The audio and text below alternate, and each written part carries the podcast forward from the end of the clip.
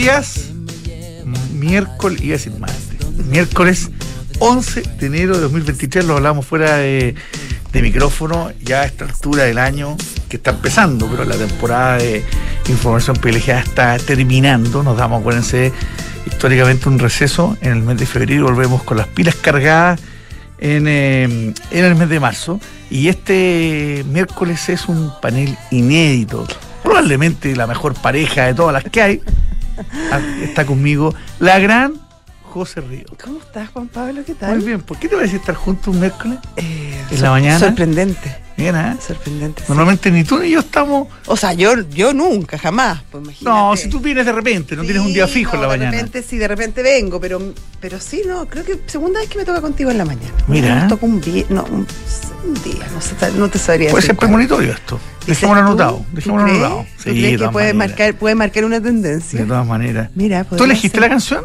Yo elegí la canción. Ah. Yo elegí la canción. ¿Qué te pareció el proyecto lanzado ayer por el presidente de este, de este tren al paraíso que va por una ruta muy distinta a las dos que habían presentado por, eh, por privado, que no incorpora la carga y que para dolor del, alcalde Charp se queda a 12 kilómetros de distancia del puerto. Alcalde. Oye, eh, me parece. A ver, me parecen varias cosas. Uno, que el presidente cumple con un viejo anhelo suyo propio personal.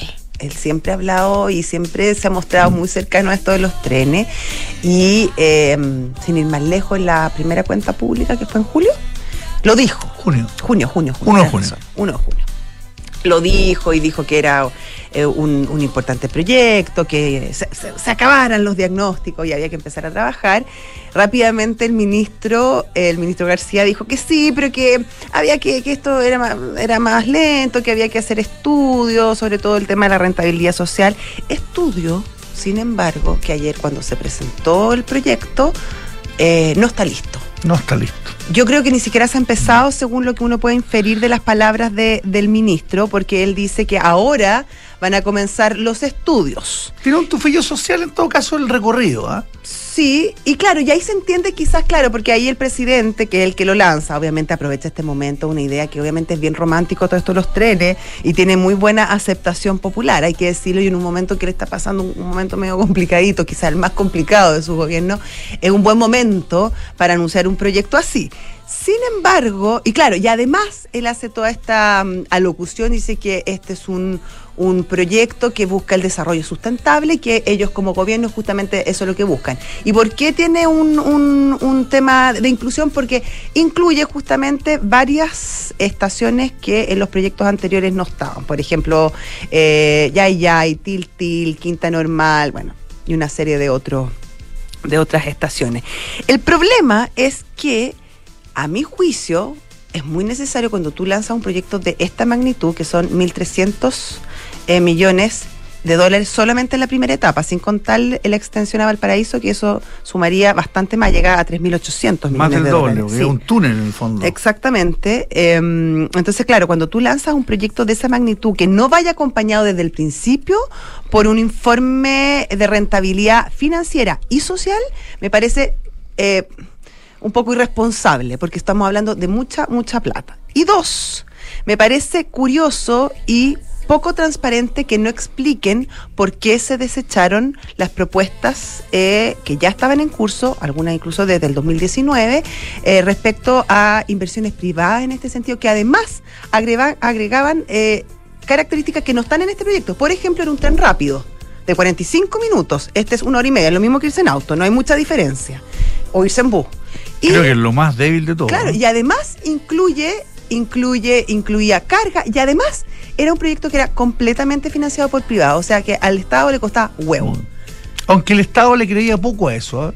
Bueno, Pensaban sí. que iban a pedir subsidio más adelante igual, pero ok, era lo que estaba sobre la mesa. Claro, pero esto era una suposición, era, era un, un peligro, un problema potencial. Ahora sabemos de antemano que al gobierno le va a costar esa cantidad de plata, que no es poca, y que en el fondo también habla de una mirada del gobierno respecto a la propiedad eh, y probablemente al control que este gobierno en particular le gusta tener de los medios eh, de transporte en este caso. Fíjate que mm, voy a hacer una analogía, no se me enojen, no se me enojen, de verdad que no, no es ánimo de bullying. Pero tiene tanto olor al estadio de la U esto. Oh, de verdad, lo digo en serio. No, me cargó tu lo digo, lo digo súper en serio. Y cada vez que lo, cada vez que los dirigentes de la U en algún minuto querían zafar de alguna crisis, contar alguna cosa, aparecía el estadio de la U. Bueno, el mar de Bolivia. Y, también, y en Perú cuando hay crisis eh, apuntamos a Chile.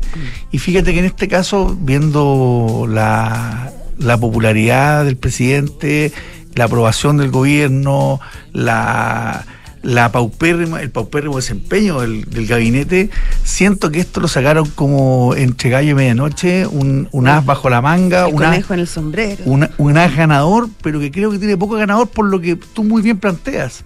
Esto no está acompañado de nada, esto huele a tufo nomás, a, a, ver, a ver por dónde, cómo hago algo distinto a lo que propusieron los privados cómo aprovecho una infraestructura que está realmente en, en, un estado bien poco, bien poco afortunado para lo que hay que hacer. Yo, tú y yo que vamos harto hacia el, mm, a la zona. Hacia el, hacia el norte y vemos extendido eh, y vemos que pasan trenes de carga a dos por hora, porque andan a dos por hora y la, carga lo puede hacer.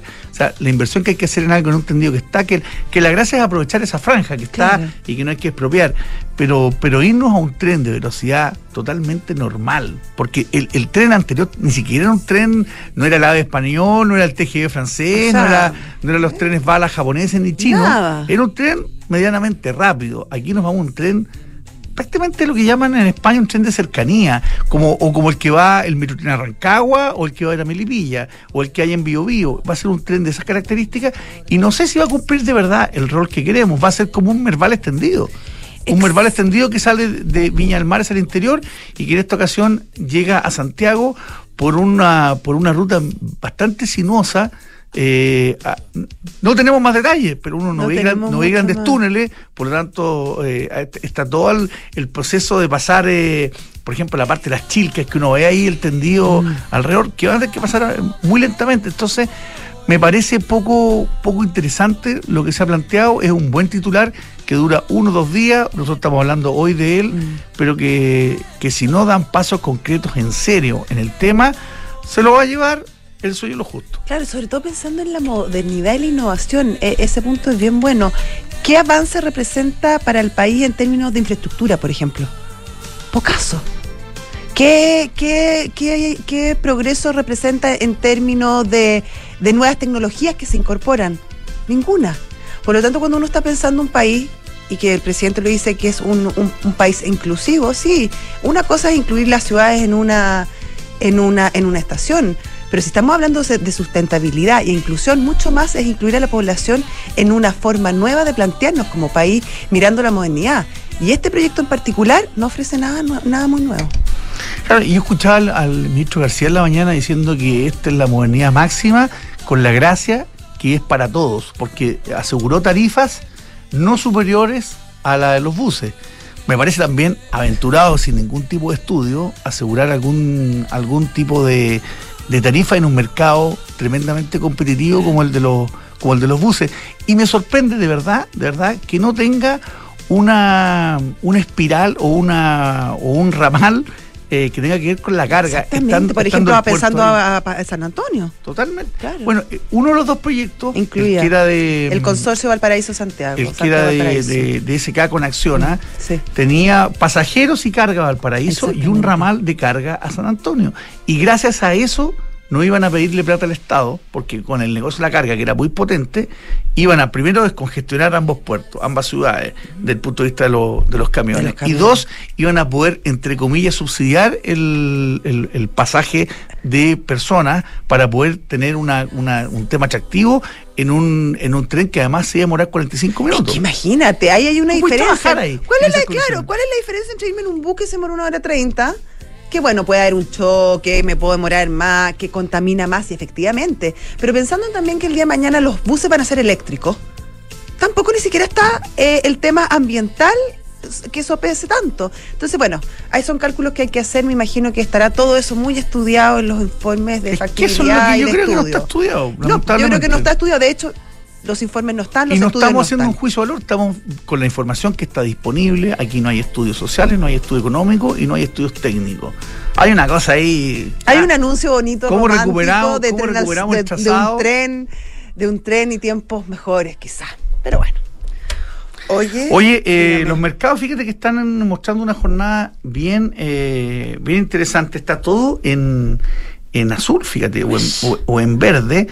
Eh, si lo encuentro, lo que se me Salvo el dólar, que está en 8.23 en este Sigue momento. cayendo. Cae Pero que va al 0.42. mercado. Que va al mercado bueno que caiga el dólar. Súper bueno, pues, para la inflación cada- y para todo. Que cada uno. Y sigue Pero- subiendo el cobre, además. pero exactamente, el cobre es en cuatro, casi 4.1 eh, dólares la libra y los mercados Europa entero bordeando el 1% en terreno positivo y los futuros en Estados Unidos más suaves, pero eh, auguran una, una apertura en terreno positivo. Vamos a ver cómo, cómo avanza el día. Ustedes saben que los días son bastante veleidosos. Sí, y lo que parte bien, a veces termina bien, pero otras veces lo que parte bien termina, termina mal. Oye, ¿viste la mm, presidenta del Banco Central ayer? eh, Doña Rosana. Doña Rosana Costa eh, se presentó ante el Congreso. Tú sabes que el Congreso, el, el Senado le puede pedir que se manifieste y que dé su, su opinión respecto a distintos temas. En este caso fue el previsional. En este caso fue el profesional que ya había dicho que sí, que, que se estaba estudiando y que si el Senado le pedía una opinión, ella no tenía ningún problema con él. no es la opinión de ella, además, es la opinión. en la opinión del Banco, Central. Ella es la, es la vocera. Digo esto por lo que voy a decir después. ¿eh? El tema es que, bueno, obviamente se, pre- eh, se presentó eh, sobre el proyecto previsional que se discute y los impactos que este puede tener, obviamente, en el mercado de capitales y en el sistema económico-financiero del país. Eh, se mete sobre todo en temas técnicos. Eh, ahí la, la presidenta del Banco Central es súper cauta de no no emitir opiniones muy políticas, porque obviamente no es su rol. Por ejemplo, cuando le preguntan sobre la edad eh, de, de- de hasta, hasta qué edad se debiera cotizar, dice, bueno, ese es un tema que, que habrá que analizar, pero que a mí no me compete dar mi opinión, porque esa es una decisión básicamente política. Pero sí em, plantea ciertas dudas, sobre todo, eh, Juan, Pla- Juan Pablo, respecto al, por ejemplo, a, lo- a los multifondos que existen hoy, el fondo A, B, C, D, que, que se hace por riesgo, básicamente, cuán riesgosa es la inversión, que, se va, que va a ir mutando hacia eh, fondos generacionales. Finalmente tú vas a estar en, en el fondo A, B, C, D según tu edad. Hoy es de libre elección. Pero que tiene un componente de edad, que hay Sí. un momento en que te van sacando. No, yo creo que no, cuando tú entres, depende de la edad que entres, pero por ejemplo, yo sigo en el A y yo no debiera estar No, en si el no A. estoy en la todavía. Estamos súper mal, estamos Pero súper entiendo que a los súper cati- 55 no Ah, puedo estar en el A. puede tengo, ser. tengo que estar máximo en el B. Puede ser, puede ser. No, si eso pasa, Bueno, a mí me falta mucho. entonces. Mucho, mucho. Eh, bueno, el punto es que dice que eso tiene que ser hecho de una manera muy cuidadosa y con bastante, eh, con, un, con, un con flexibilidad en la transición y con progresividad porque eh, podría tener impactos muy profundos en el mercado de capitales y en los movimientos Mm. de plata en el país. Ese era un punto que por lo menos hasta ahora yo no, había no se lo había escuchado a nadie.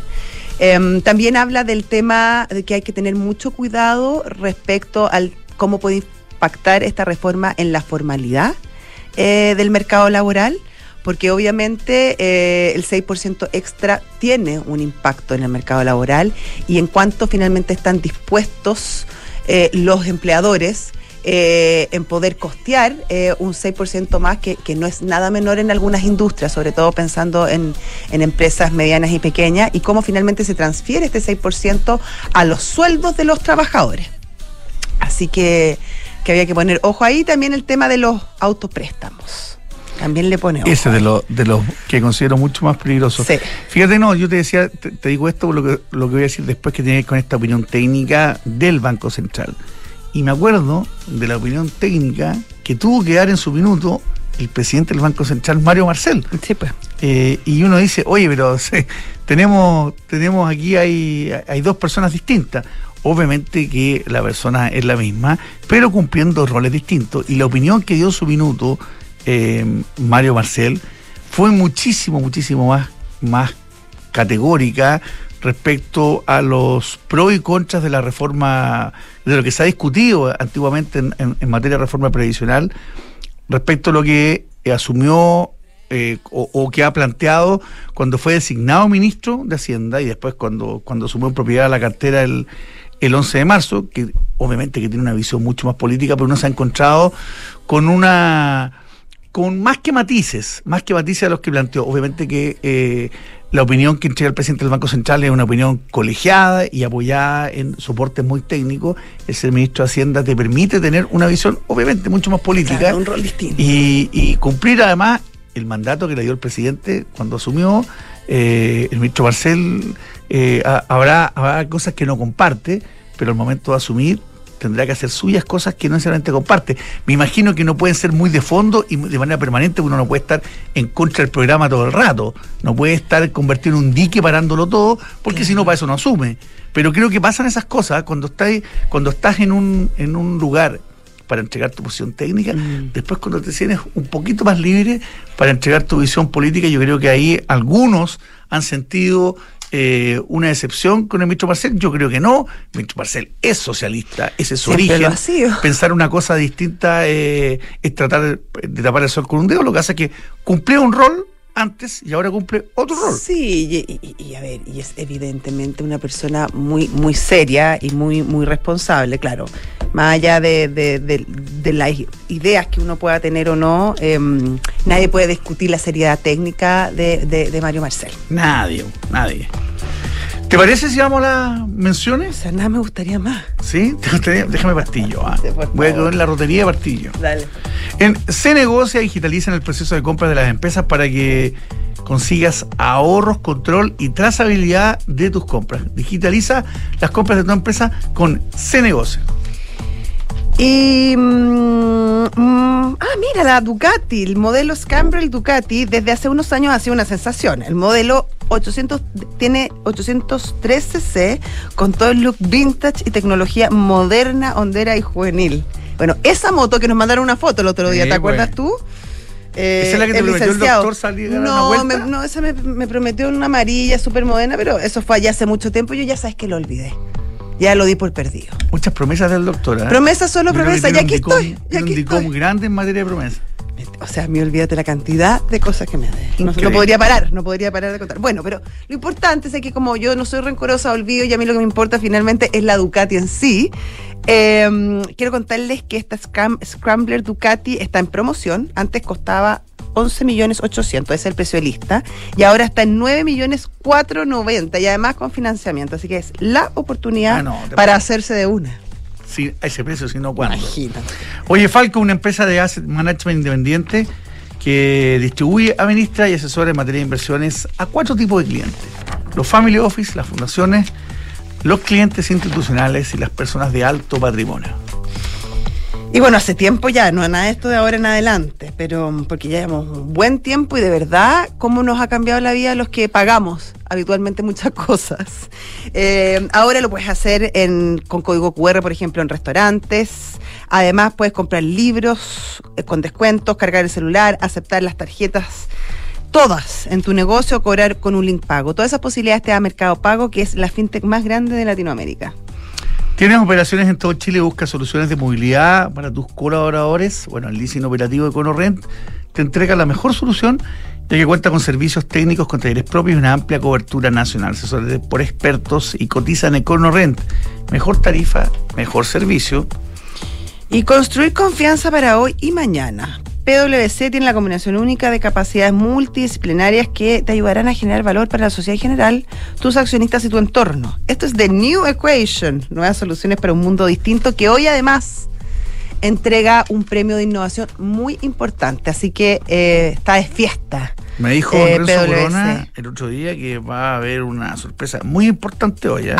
Así que los que están invitados ahí en, el auditorio de Tánica. Sí, sí, ahí mismo es. Seis y media de la tarde, creo. Me, sí, voy a tratar de ello. Ya le dije a Renzo Corona que iba a hacer todo lo posible, pero yo tengo programa. Yo voy a hacer más que lo posible. Tú vas a estar ahí. Bueno, tú estás ahí permanentemente. Voy a acompañar a mi amigo Renzo y a mis amigos de PwC. Oye, un saludo grande para ellos y excelente el premio. Así que felicitaciones. Y busca un software integral de gestión de personas que te permite llevar la felicidad de tus colaboradores al siguiente nivel, automatizando todos los procesos administrativos en una misma plataforma. Súmate la experiencia Book y crea un lugar de trabajo más feliz. Visita Book, belargauk.cl. Oye, y en esta mm, temporada de vacaciones, y incluso si te querés escapar un fin de semana, o sea, está dentro de tu eh, rango de elección, eh, pero siempre lleva uno mucho, mucho equipaje, muchas maletas, tablas, wakeboard, todas estas cosas media veraniegas. Ah, Bien. No, yo digo lo que veo en la carretera. Ah, ya, lo mío es mucho más Ya, sencillo y más humilde. Sí, mucho más simple. Eh, bueno, no hay que preocuparse porque llegó la nueva versión de Peugeot Landtrek Diesel 4x4 con caja automática y motor de 180 HP. Una camioneta que te lleva a todos lados y hecha bajo la norma Euro 6. Entonces, además amistosa con el medio ambiente. Peugeot Landtrek Diesel 4x4 es la tracción en todos tus terrenos. Mercado FinTech. Una producción conjunta de información privilegiada y Mercado Pago.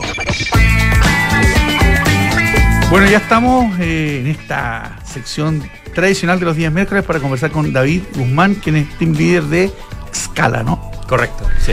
Bueno, cuéntanos, vamos a hablar un poquito de activo alternativo, ley fintech eh, y, y sobre todo planes para este 2023, pero partamos hablando qué es Scala. Mira, Excala eh, es una plataforma digital eh, de inversiones en activos alternativos en particular. Nos hemos dado cuenta que, que los activos alternativos son eh, una de esas eh, recetas mágicas, digamos, de las inversiones, por decirlo así, que han estado... Perdona, ¿ahí sí? Ahí acércate un poquito más, ahí bien. Ahí sí, ya. Eh, no quería gritar tampoco. No. Eh, que han estado funcionando por mucho tiempo eh, a disposición de grandes inversionistas, eh, AFPs y otros tipos de, agrupaciones de inversión, eh, pero que no estaban democratizadas. La verdad es que la gente no, no tenía acceso, por varias razones. Excala llega al mercado justamente para enfocarse en ese problema, en democratizar el acceso a estos activos que en general tienen eh, muy buena performance eh, a nivel de, de mercado.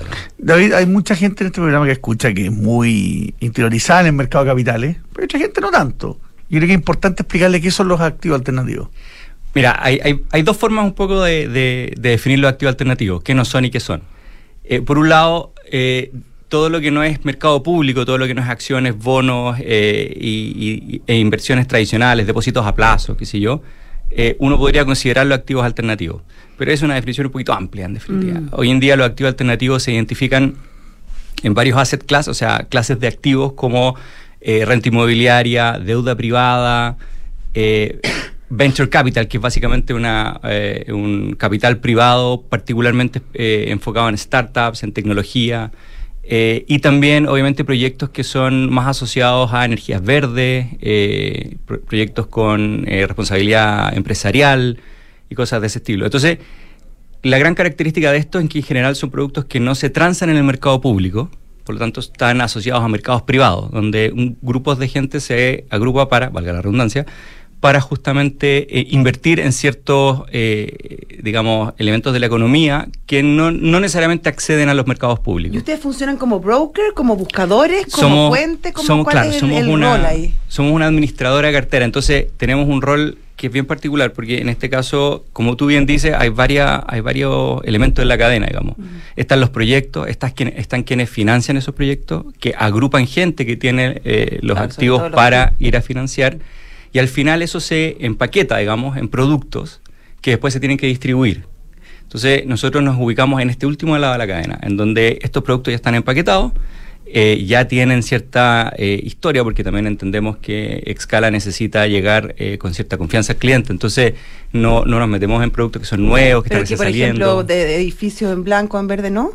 No a ese nivel. Entonces, eh, la cadena vendría, está el proyecto, por ejemplo, inmobiliario, eh, hay un grupo económico que quiere invertir en ese proyecto, genera un vehículo legal que se llama fondos de inversión, Sí. que es como tradicional, y de ahí para adelante ese fondo de inversión busca eh, distintos aportantes, además de Ah, ese ya, o grupo. sea, ustedes en el fondo buscan aportantes. Correcto, Ya, correcto. Perfecto. Y, y, eh, haciéndole honor al, al nombre, ¿qué tanto han eh, qué tanto han crecido, qué tanto han escalado Mira, estamos- en, el tiempo que llevan operando? Sí, llevamos re poquito tiempo. Nosotros estamos, salimos al mercado más eh, eh, grande, digamos, ahora recién en noviembre, a mediados de noviembre. Están prácticamente Estamos- debutando. Estamos debutando, pero venimos trabajando desde hace un año más o menos, porque en el fondo este tipo de estructura requiere eh, harto trabajo bajo cuerda, digamos. Hay que hacer harto trabajo de, de definición de proyecto, de eh, armar la, la, la, plataforma, porque en el fondo aquí esto hay, hay dos, dos temas grandes, digamos, la plataforma tecnológica, mm. que, es, que es clave. Que es clave, digamos, pero es algo que está que, que, es accesible, que hoy en día existe la tecnología, y la otra parte el desarrollo de producto, que es algo que ya viene de mucho antes eh, y que afortunadamente teníamos los productos eh, idóneos para partir. Entonces, la verdad es que en estos mes y medio, dos meses de eh, campaña fuerte, hemos logrado tener una atracción bastante interesante.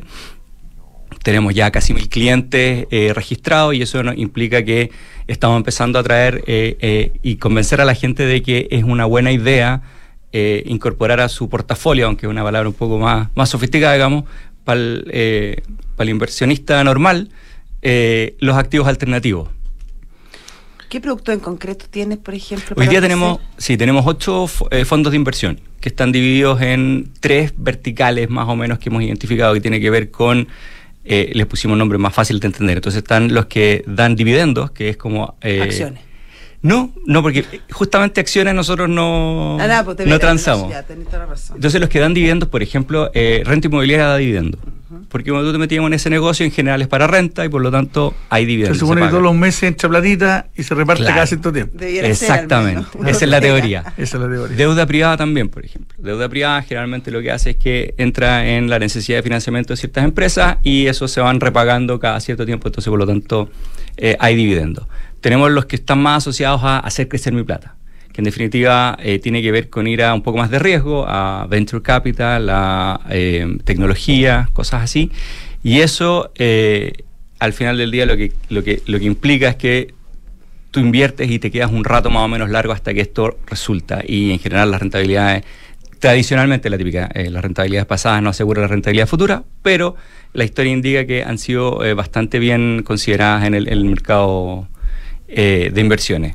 Y finalmente lo que nosotros llamamos sustentabilidad, que son proyectos más alternativos, pero que tienen un impacto positivo, eh, que hoy en día tenemos básicamente un fondo que estamos buscando también otros, eh, que invierte en empresas con responsabilidad social empresarial bastante más desarrollada. Hablaste de que ustedes llegan un poquito a, democratizar la participación de la gente. ¿Hay un ticket mínimo para participar? Muy buena pregunta. A ver, tradicionalmente. como el profesor Salomón. Sí, excelente. Excelente. Eh, en general, los activos alternativos y una de las características que, tienen y que y, por, algo que escala existe, digamos, es que son de ticket alto y en general mucho tiempo. Uno cuando se mete en este tipo de productos tiene que tener suficiente. Tiempo, y, uno le cuesta tomar la decisión. Exacto, porque no cualquiera tiene ese nivel de dinero para dejarlo congelado por, qué sé yo, 3, 4, 5, 10 años. Exacto. Pero afortunadamente, nosotros eh, eh, encontramos estos productos que están empaquetados de tal manera que permite que con 10 mil pesos eh, cualquiera pueda entrar y tu tiempo mínimo es un mes, dos meses, lo que tú quieras estar. Entonces esa es la gran ventaja. Nosotros ahí es donde nos diferenciamos con, ¿Y no te perjudica la volatilidad para, para la... sí, sí, eso es un tema que, bueno... Para el eh, éxito del negocio, básicamente. Absolutamente, pero yo creo que es el desafío que tenemos nosotros hoy en día, más que, perdón, más que tecnológico, es ser capaces de transmitir a nuestros clientes y usuarios que la idea de entrar en este tipo de producto, independiente de que tenemos liquidez y que eso les asegura también cierta, eh, cierta confianza en términos de que pueden salirse cuando, cuando quieran, eh, la idea es tenerlos a largo plazo. Y nosotros vamos en ese, en esa, en ese camino, digamos, tratamos de, estamos desarrollando un blog, estamos desarrollando newsletter, estamos desarrollando harto contenido para ser capaces de, de eh, dar un poquito más de educación, un poquito más de engagement, palabra me extraña, pero de enganche con la gente para poder eh, ayudarlo. Sí, compromiso. Oye, ¿en qué medida la ley FinTech les da un, empujón a ustedes? ¿En qué medida los ayuda? Sí, yo creo que lo bueno de la ley FinTech que nos ayuda es que puso un marco eh, en donde eh, nos permite jugar con las reglas de manera oficial y evitar que otros personajes que no son tan, digamos, no, no andan tan derechos, se metan a competir de manera, ¿cómo decirlo?, con, otras características que, no son reales, por decirlo así.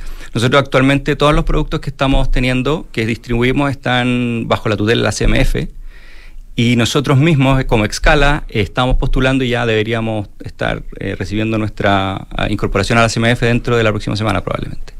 Entonces, eso genera que de aquí para adelante, digamos, dado que hay una ley que marca toda la competencia de la, eh, de las fintech, nos permite también eh, competir en ese rango. Y, eso como que hablan un poquito de la cancha. Estamos conversando con David Guzmán, team leader de Excala.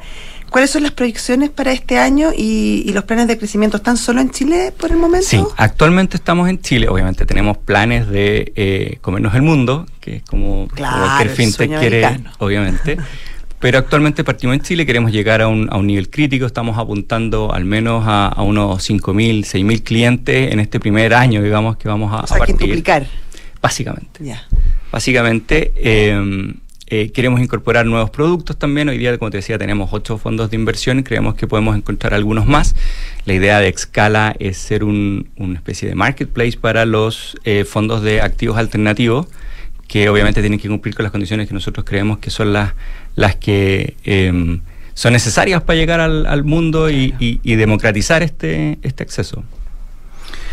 Bueno, don David, tenemos que ir a otra a otro invitado y el tiempo avanza rápidamente. Creo que es interesante conocer la experiencia de Excala hoy día y a ver si más adelante eh, conversamos de nuevo y vemos cómo esas predicciones de 2023 se cumplieron o no y cómo le está yendo. Así que muchísimo éxito. Muchas gracias a ustedes y que estén muy bien. Excelente, suerte, chau. Chau.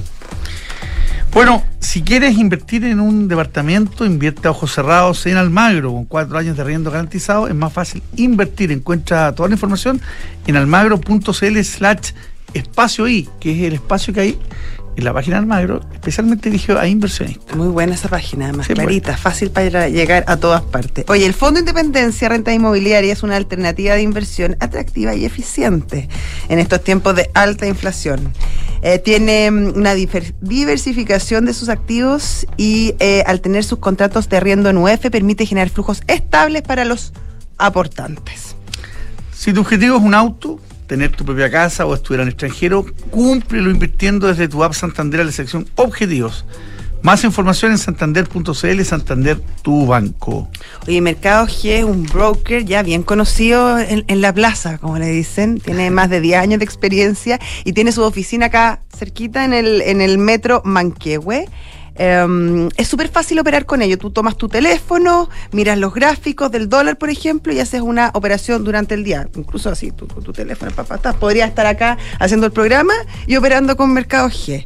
Así que además em, te ayudan, te asesoran, todo lo puedes encontrar en mercadog.com, donde atienden todas tus dudas sin ningún problema.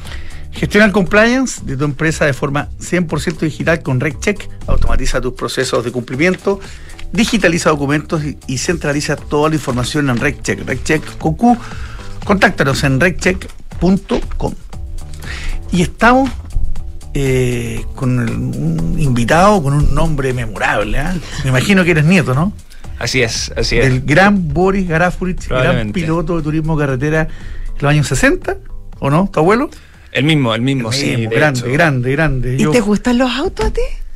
Es un tema de familia, así ah, que seguro. ¿Y corre? Sí, eh, no, no, pero nos gusta todo, nos gusta todo. Pero José, el abuelo, pero sí es conocidísimo. Pero, fue un señor del automovilismo chileno y de la época de gloria del turismo carretera en este país, que fue en los 60 y 70, así que felicitaciones por el abuelo. Así parece. hay que partir por, por donde hay que partir. Claro. Gracias, gracias. Ahora vamos a, vamos a lo otro. Tú eres CEO o CEO de Racional y mm, la idea es que podamos conversar porque tienes alguna información muy interesante de cómo de cómo invirtieron los chilenos este 2022, especialmente en, acciones y en stocks. Así que cuéntanos un poquito eh, de qué se trata esta, esta, esta buena data que nos traes. Así es, así es. Em, a propósito de que estamos cambiando el año un poco, nosotros en el equipo en Racional nos tomamos el tiempo de ver cuáles fueron efectivamente las empresas y los fondos más populares de los inversionistas chilenos, eh, utilizando eh, decenas de miles de datos de lo que fueron la aplicación de Racional y adicionalmente los comparamos con lo que fue el 2021.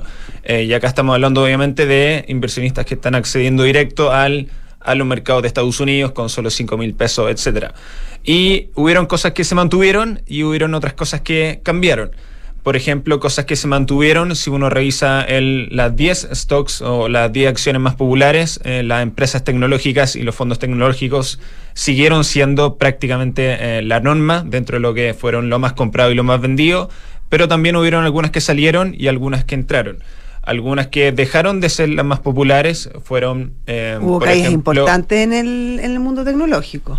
Así es, así es, pero vimos que siguieron eh, invirtiendo. en algunas que dejaron de ser las más populares fueron empresas como Facebook, eh, algunas empresas de autoeléctricos que quizás están excesivamente populares. Eh, no, es el, no, es el, caso de Tesla. Tesla se mantuvo en la posición número uno, pero Rivian, esta empresa de camionetas eléctricas, por ejemplo, dejó el top 10 y se sumó, que esto lo encontré muy interesante, una empresa chilena como es el caso de SQM. Sí, pues está con un peso bien, eh, bien relevante, no solo en nuestra, en nuestra bolsa de SQM, sino que con la presencia que tiene afuera. Y, y en, eso, en esos cambios, definitivamente, el, el, sector más golpeado, como lo dicen los indicadores, fue tecnológico, respecto a lo que tú encontraste. Si analizamos lo que fueron los, los retornos o las variaciones de mercado, efectivamente el mercado tecnológico de Estados Unidos bajó entre 25 y 30%. Eh, ahora, por ejemplo, eh, si bien obviamente Tesla eh, cayó de manera brutal el año pasado, eh, no obstante se mantuvo, como comentábamos recién, en el número uno. Si revisamos cuál fue la segunda acción más popular, fue un fondo, un ETF que sigue el famoso S&P 500. Entonces, si bien hay muchos inversionistas que todavía están quizás entrando y están entrando por las acciones más populares o una empresa por acá, una empresa por allá, también vemos que los usuarios ya están empezando a invertir en alternativas un poquito más diversificadas. Oye, ¿tienes información sobre el tema etario, género, de cómo invierten los millennials? ¿Qué, qué, qué datos podemos extraer de eso? Sí, lo primero que nosotros vimos es que la gran mayoría de los usuarios, al menos utilizando nuestra plataforma, son usuarios jóvenes, eh, un poco más de la mitad son millennials, del orden del 30% son de la generación Z. ¿Cuál eh, es esa? La generación Z son, son, son la generación más joven. Eh, Pero gente de qué edad, por ejemplo. Eh, del orden de veintipocos eh, hacia abajo. ¿De 25 eh, De 25 hacia abajo aproximadamente. Estoy, ahí la que más Así es. Otras cosas que vimos es, por ejemplo, eh, cómo anda la distribución entre mujeres y hombres. lamentablemente todavía eh, o por el momento son eh, del orden de tres cuartos de los usuarios totales que están invirtiendo en Estados Unidos, son hombres. Eh, esperamos y estamos tratando, obviamente, que ese ratio baje. una ley de cuota que inviertan las mujeres. En una de esas funcionaría bien. En, una mala broma. En una de esas funcionaría bien, pero. Mm, al mismo tiempo, en los, en los segmentos con mayor edad, aumenta la, la participación, al menos, obviamente, si vemos la foto a final de año.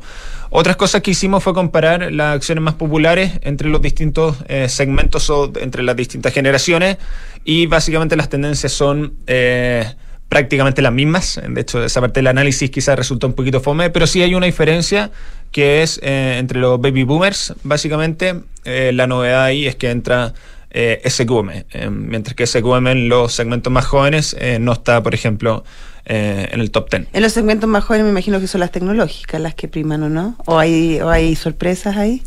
Eh, no hay sorpresas. De hecho, Tesla es la que lidera en la acción eh, con mayor cantidad de transacciones en todos los segmentos. ¿Y hay alguna explicación? Porque, bueno, son estos son análisis cuantitativos, pero ¿hay algún trabajo cualitativo por detrás? ¿Algo que explique finalmente estos comportamientos? Alguna de las razones que nosotros creemos que lo podría estar explicando es que todavía todo lo que tiene que ver con eh, eh, invertir directo en los mercados eh, es súper joven.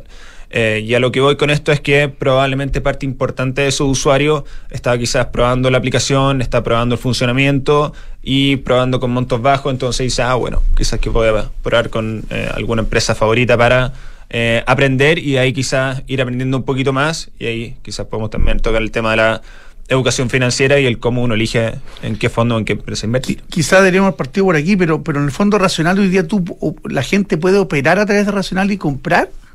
¿Cómo, qué, es lo que es racional al final del día? En Racional estamos buscando crear la plataforma líder de inversiones en la DAM. Un poco así de simple. Pero yo puedo invertir a través de Racional. Así es, eh, uno se puede bajar la aplicación y en, desde comisión cero, con solo 5 mil pesos, uno se puede convertir en un accionista o de Tesla o de eh, algún ETF de Vanguard o de básicamente los fondos más baratos de todo el mundo. Y también eh, uno puede invertir eh, a través de un asesor automatizado de inversiones que raciona el portafolio en el mundillo nuestro. Oye, em, hablaban también de, em, de los montos, los montos promedio. Obviamente me imagino que a mayor edad, mayor, mayor inversión en, en, en, estos temas. ¿Cuál es la diferencia o ves, o ves cierta tendencia de, de, la, de, los grupos más jóvenes eh, también de ir aumentando su participación en estos mercados? O sea, una, una disposición al riesgo mayor o no. Sí, nos, eh, parte del análisis que nosotros hicimos fue ver, por ejemplo, cuál era el monto promedio de una transacción y ahí efectivamente por ejemplo, entre los baby, boom, entre los baby boomers, eh, el monto promedio de cada transacción es 10 veces más grande que los sectores más jóvenes. Pero eso es probablemente porque tienen mayor liquidez también, ¿o no? Porque tienen más, plata, básicamente. Porque tienen más plata. Em, ahora, si uno lo compara como la cantidad de transacciones, eh, ahí en realidad son bastante parejos y las ah, dos generaciones que más transacciones eh, hicieron en promedio por cada usuario son los millennials y los de la generación X. Ah. Ya, o sea, gastan, invierten más los baby boomers, pero más plata, pero invierten más veces las generaciones más jóvenes. Así es, hacen, si se quiere, hacen, eh, cuando, invierten, invierten montos mayores, pero con menor frecuencia. Perfecto. Ya, pues, Boris, un agrado, eh, interesante proyecto, interesantes datos, además, entretenido. me encantan los datos. Los jóvenes, los menos jóvenes, las mujeres, los hombres, todas las cosas, el riesgo, bien, interesante. Nada, pues un agrado y nuevamente, ¿eh? felicitaciones por el gran abuelo que tenías. Gracias por la invitación. Gracias. Ah, Boris Garafolich, entonces, sigo de Racional. Vamos a la pausa y volvemos, con el pantallazo que está pasando en los mercados. Mercados G es un broker chileno que lleva más de 11 años entregando a sus clientes acceso a los mercados financieros globales, con la posibilidad de ganar con el alza o la baja en el precio de una acción, el dólar o el índice bursátil que prefieran. Este verano regístrate y opera desde tu teléfono, en el lugar donde estés. No te pierdas ninguna oportunidad. Aprovecha el bono de un 10% extra al crear tu cuenta y comienza a invertir hoy. Los CFD no constituyen valores de oferta pública. Infórmese respecto a los riesgos del apalancamiento. Cada viaje necesita un equipaje. Cada equipaje, una aventura. Cada aventura necesita un terreno. Y en cada terreno necesita solo una cosa. La nueva versión de Peugeot Landtrek Diesel 4x4. Con tracción y rendimiento para ir donde quieras. Con caja automática, motor de 180 HP y hecha bajo la norma Euro 6. La nueva versión de Peugeot Landtrek Diesel, automática y 4x4. Esa tracción en todos tus terrenos. Conoce más en peugeot.cl. Desde hoy, contratar una cuenta corriente en dólares es tan fácil que lo puedes hacer en solo tres clics. Si eres cliente Santander, contrátala 100% digital.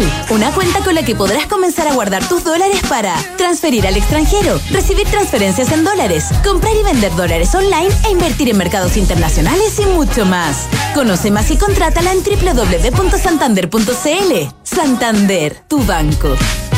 Infórmese sobre la garantía estatal de sus depósitos en su banco o en www.cmfchile.cl. ¿Tu empresa está obligada a reportar a la UAF? ¿Ha sido fiscalizada? RegCheck es la mejor solución para cumplir con la regulación WAF, proteger la reputación de tu negocio y directores, agilizar procesos comerciales y cumplir con las mejores prácticas ESG. Fácil de implementar, 100% digital y en la nube. Todo por un conveniente fee mensual. Fintechs, inmobiliarias, factorings, AGFs y más de 150 clientes en Latinoamérica confían en nosotros. RegCheck con Q por un ecosistema de negocios más transparente y sostenible. regcheck.com de ahora en adelante, podrás pagar en restaurantes con un código QR sin tocar dinero ni máquinas, comprarte tus libros de estudio con descuentos, cargar tu celular sin salir de casa, aceptar todas las tarjetas en tu negocio o cobrar con un link de pago. Por eso y muchísimo más, de ahora en adelante Mercado Pago, la fintech más grande de Latinoamérica. Cotiza y licita las compras de tu empresa con Cenegocia. En Cenegocia digitalizamos el proceso de cotizaciones y licitaciones para que las compras de tu empresa sean rápidas, consigas ahorros y tengas total trazabilidad. Con más de 20.000 proveedores conectados en línea, en Cenegocia consigues mejores precios, más ofertas y nuevos proveedores para tus compras empresariales. Ya lo sabes, cotiza y licita en Cenegocia.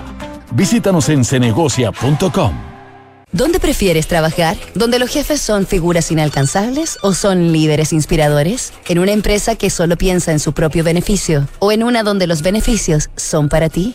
¿Dónde quieres trabajar? ¿Donde te consideran un recurso o una persona? En Book nos centramos en las personas. Por eso queremos cambiar la forma en que tu empresa las gestiona. Porque una vez que cambias el switch, puedes cambiar la vida de tus colaboradores. Cámbiate a Book y crea un lugar de trabajo más feliz. Visítanos en buk.cl. En Falcom Asset Management somos expertos en inversiones. Nuestro compromiso es dar seguridad a nuestros clientes que los ayudaremos a alcanzar sus objetivos financieros de largo plazo. Falcom Asset Management es liderado por sus socios, quienes con su experiencia permiten asegurar la continuidad de la filosofía de la compañía, la calidad de los procesos y el servicio a los clientes. En Falcom Asset Management construimos relaciones duraderas con nuestros clientes, basadas en excelencia, servicio y confianza.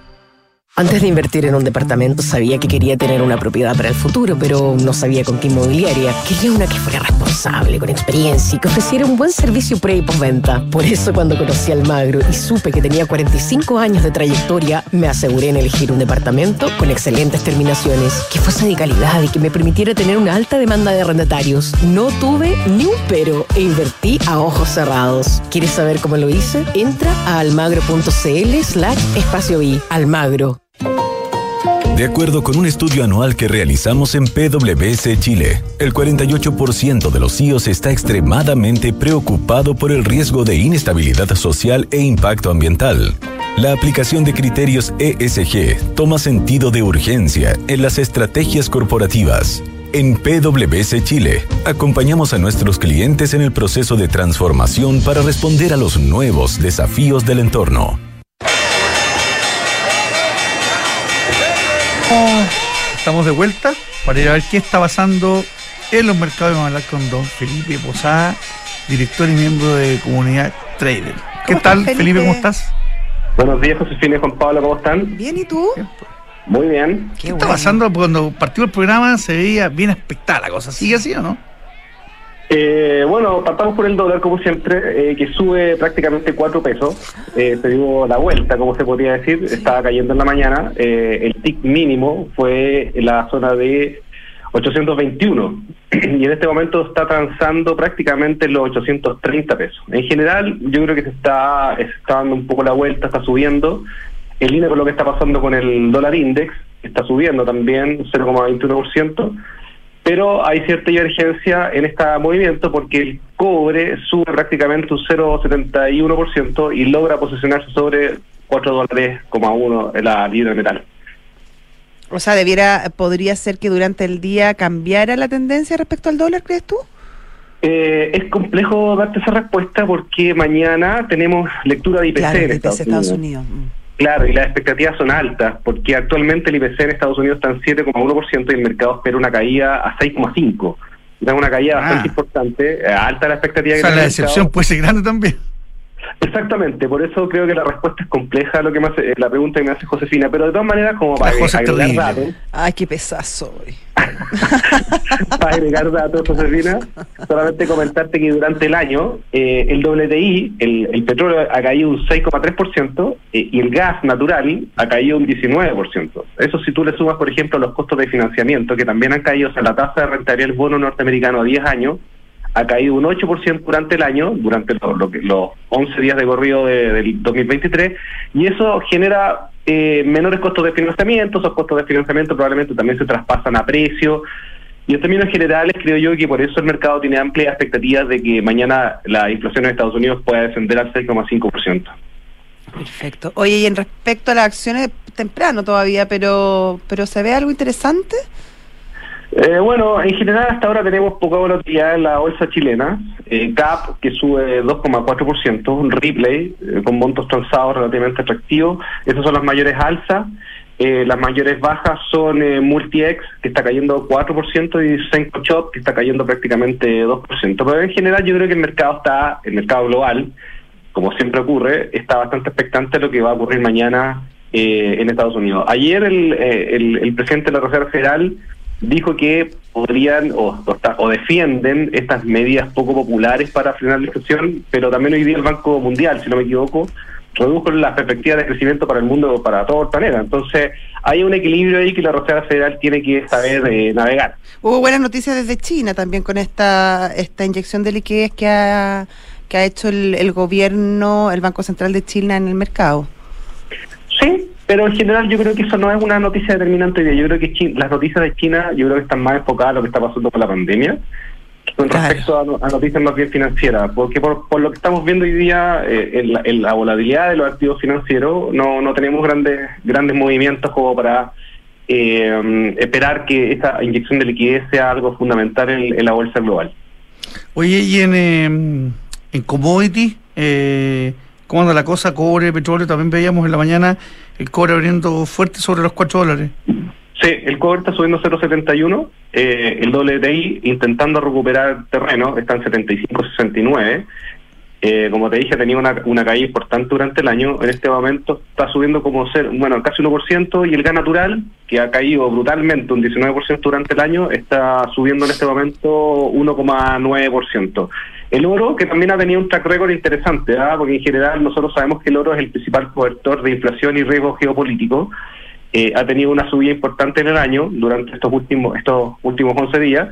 Eh, pero tengo la impresión de que el oro no, sé, no, no, no me hace mucho sentido estar comprando oro en este momento. Si, si no subió con la inflación récord en Estados Unidos 9,1% y con guerra en Europa, la verdad es que me cuesta pensar que hoy día con las tensiones geopolíticas más calmadas y con una inflación más controlada pueda recuperar la zona de 1.900 dólares la onza oro. Oye, buena noticia lo del gas natural, esta baja que tú comentas, sobre todo pensando en el invierno europeo. Que está con un veranito en San Juan. en Sí, han tenido harta calores. suerte, pero han tenido Sí. bastante Sí. suerte, porque en algún momento, hace no poco, se hablaba de calentarse o comer. Y, y gracias a Dios, eh, esa disyuntiva, eh, el, el clima se ha, se ha encargado de calmarla al menos.